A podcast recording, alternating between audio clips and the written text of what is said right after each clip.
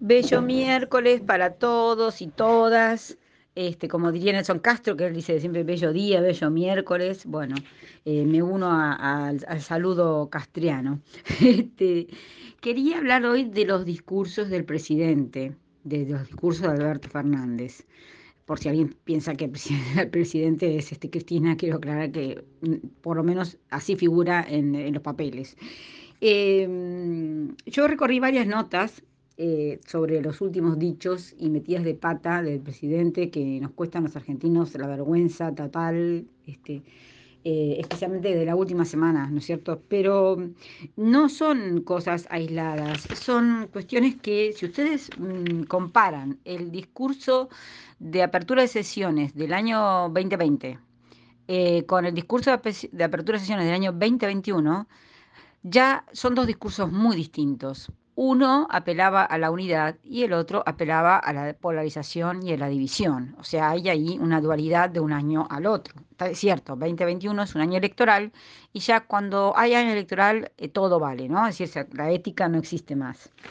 Después, em, hay eh, otro hecho importante, también 2020, el inicio de la cuarentena, la foto que hemos visto todos de varias veces, de la, unión entre Kisilov, este, Larreta y el presidente, y mi amigo Horacio y todo lo demás, y después el golpe de la quita de, de, la coparticipación a la capital federal, eh, bueno, este año hasta la judicialización de la presencialidad en las escuelas, o sea, el quiebre eh, se acusó a, la reta de querer envenenar al país y, genocida, eh, porque tenían las escuelas abiertas, lo cual sería un tema para discutir aparte, lo de la presencialidad. Eh, pero es una presencialidad física, no es una presencialidad virtual, porque la virtual estaba, aunque muchos de, nuestros, de los argentinos no tienen conexión, entonces hay una parte que se queda afuera.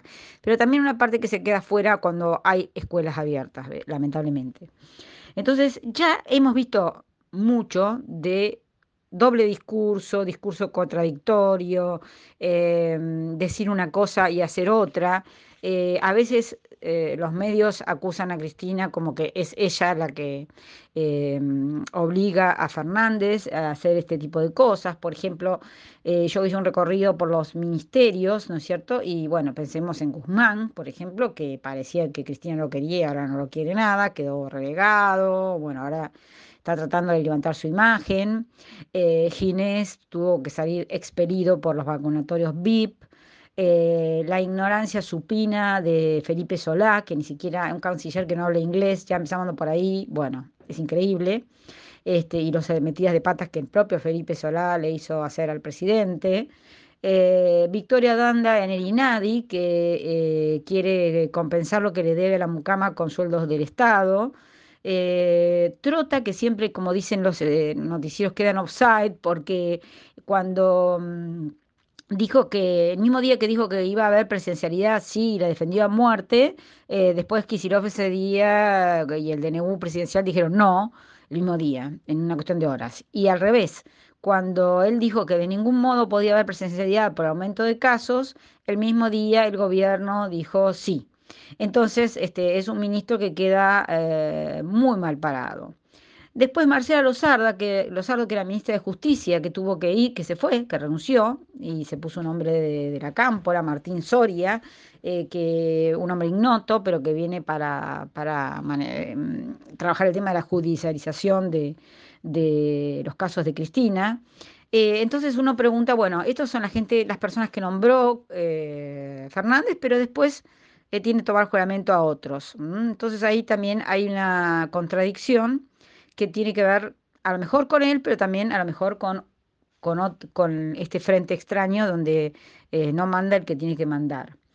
Con respecto a la frase de los eh, brasileños, los mexicanos, bueno, todos sabemos que es un tremendo error el que cometió porque primero ni siquiera eh, lo que confundió, porque él improvisa, porque se cree Demóstenes, ese gran orador, y improvisar es lo peor que puedes hacer, y menos eh, cuando estás con el presidente de España en un acto público, con un protocolo y que tiene que tener una perfección total.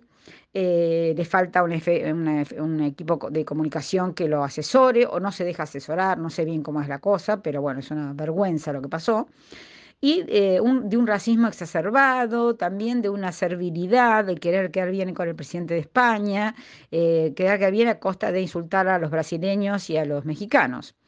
La frase es una broma que se atribuye a Octavio Paz, eh, que no es así. La frase la cita Carlos Fuentes, otro escritor mexicano. En México te la hacen siempre cuando uno viaja, a mí me la han hecho, esa y otra más, porque los mexicanos tienen una cosa también con los argentinos. Los argentinos somos poco queridos en Latinoamérica por estas cuestiones. Y, la frase era que los mexicanos descendían del imperio azteca, los peruanos descienden del imperio inca y nosotros defendíamos los barcos, es decir, como que nosotros somos los, los, más degradados, porque la inmigración nuestra eh, no era la inmigración que, con la que soñaba Sarmiento, era la, la inmigración de los trabajadores y, voy a decir la palabra porque me parece que tiene un peso más fuerte, laburantes, que fueron nuestros abuelos, en mi caso, mis abuelos, eh, italianos y alemanes, croatas también, eh, en mi familia y en otras familias de otras nacionalidades, españoles, este, eh, franceses, bueno, de, de rusos, ucranianos, polacos, bueno, de infinidad de lugares que vinieron, como se decía, con una mano atrás y otra adelante, a ser una patria eh, que con trabajo, en una época donde si vos trabajabas podías tener algo, eh, que vinieron eh, sin estudios para que sus hijos se recibieran de doctores, recuerdan el título de la famosa obra Mi hijo el doctor, del cual yo estoy orgullosa de descender, este, no tengo ningún inconveniente. Pero Fernández logró equivocándose y citando una canción de Lito Nevia, la canción de Lito Nevia, Llegamos de los barcos, es del año 82, y justamente es una canción que eh, pretende explicar cómo eh, tenemos que reconocer nuestra identidad en la mezcla de razas, en la mezcla de confusión, en la confusión y en la mezcla y en el enriquecimiento que se produce al mezclarse las razas. De hecho, en el último artículo que publicó Grabois, que no es una autoridad, pero que siempre sale diciendo cualquier disparate, pero dijo algo interesante, dijo algo que es cierto, que Perón tenía ascendencia indígena, es cierto, la mamá era mm, descendiente de indígenas, este, lo cual eh, muchas familias argentinas también lo tienen eso, eh, y es una cosa de, los pueblos originarios a los cuales se, ha insultado y maltratado. Fue a los únicos que realmente se disculpó, bueno, con los cuales se disculpó realmente Fernández al mandar la carta a Linadi, por lo cual Donda saltaba de guía porque él se ha disculpado, pero no se olvidó de disculparse con los brasileños y con los mexicanos, especialmente los brasileños que son nuestros socios más importantes en el Mercosur. Por supuesto, los brasileños tienen otro carácter, se lo tomaron muy a risa, pero no hubo medio de comunicación que no le criticara y le pegara. Eh, la, cantidad de memes en tan poco tiempo que se produjo eh, por una sola cuestión rompió todos los récords. El especialista en comunicación política Mario Riorda dijo eh, en una nota, un meme es una unidad de sentido calificada por su reproducción, transmisión y fijación.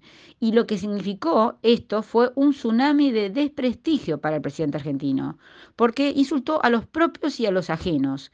Se disculpó con los pueblos originarios, no creo que nadie se haya eh, sentido, eh, lo haya podido perdonar, porque dijo, bueno, se ofendí a alguno de, la verdad, pero igual nosotros hubo 5 millones de, la mitad del siglo XX, 5 millones de inmigrantes. Bueno, eso no es una disculpa, ¿no es cierto? Y, cierro, cierro con Grabois, ¿qué tal? Eh, chicas, estoy muy moderna.